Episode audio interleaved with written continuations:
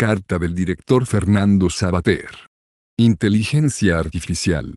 Debo confesar, aunque los lectores más pacientes de nuestra revista ya deben saberlo de sobra, que mi competencia en materias científicas es menos que mediana. Casi me atrevería a decir, como admitió Lord Carrington en una memorable ocasión, que las ciencias hicieron sus mayores descubrimientos cuando yo ya había dejado la escuela. De modo que el pulso que mantiene la inteligencia llamémosla natural de los seres humanos con ese amedrentador invento denominado aún más enigmáticamente inteligencia artificial, que se manifiesta en complejos aparatos de factura muy reciente, tiene en mí un espectador curioso, pero que poco puede aportar al debate sobre la cuestión. Solo se me ocurren algunas perplejidades léxicas acerca de la terminología empleada. No suele hablarse de movimiento artificial cuando alguien se refiere al transporte en un automóvil o un avión por comparación con el humano que se desplaza sin más ayuda que la de sus músculos, lo que sería el único movimiento natural.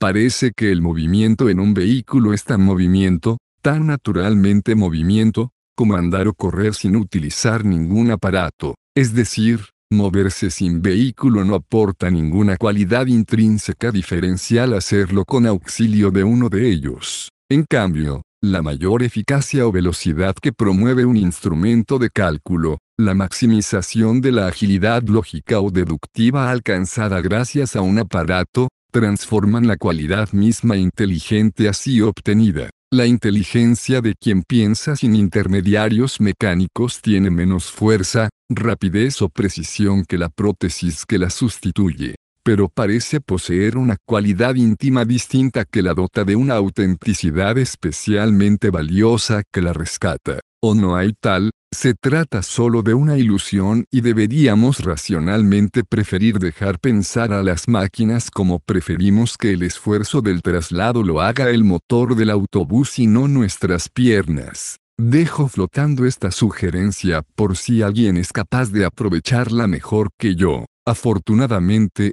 nuestros colaboradores en este número tienen muchas otras cosas interesantes que decir y no decepcionarán a los lectores deseosos de pensar sobre el tema. El resto de la presente entrega de claves con la que abrimos un nuevo año toca también cuestiones relevantes reflexiones políticas sobre partidos de izquierdas o derechas que afrontan la actualidad con nuevas y a veces inquietantes lecciones, una reflexión más sobre el inagotable e inaguantable, en mi opinión tema de Cataluña y cuestiones de filosofía de la ciencia, la única cuya legitimidad reconocen algunos, junto a nombres propios como Montaigne, Clarice Lispector o Jurgen Habermas. Un comentario sobre Avisal, la novela de Álvaro Cortina Urdampilleta que a nadie deja indiferente. Y la casa de citas va dedicada a Franco Israelais, un autor excéntrico que a fuerza de humor dio lecciones vitales que aún siguen siendo provechosas. Ojalá este año 2022 nos traiga el final de esta pandemia que nos tiene ya exhaustos y propicie una época sino de mayor sabiduría al menos de mejor prudencia. Fernando Sabater. Inteligencia artificial. ¿Qué mentes, qué manos procuran los datos que alimentan los sistemas automáticos? ¿Qué normas, qué límites deberían prevenir los riesgos de estas tecnologías que ya rigen casi todas las áreas de nuestras vidas? Los textos que siguen proporcionan algunas respuestas, claves de razón práctica,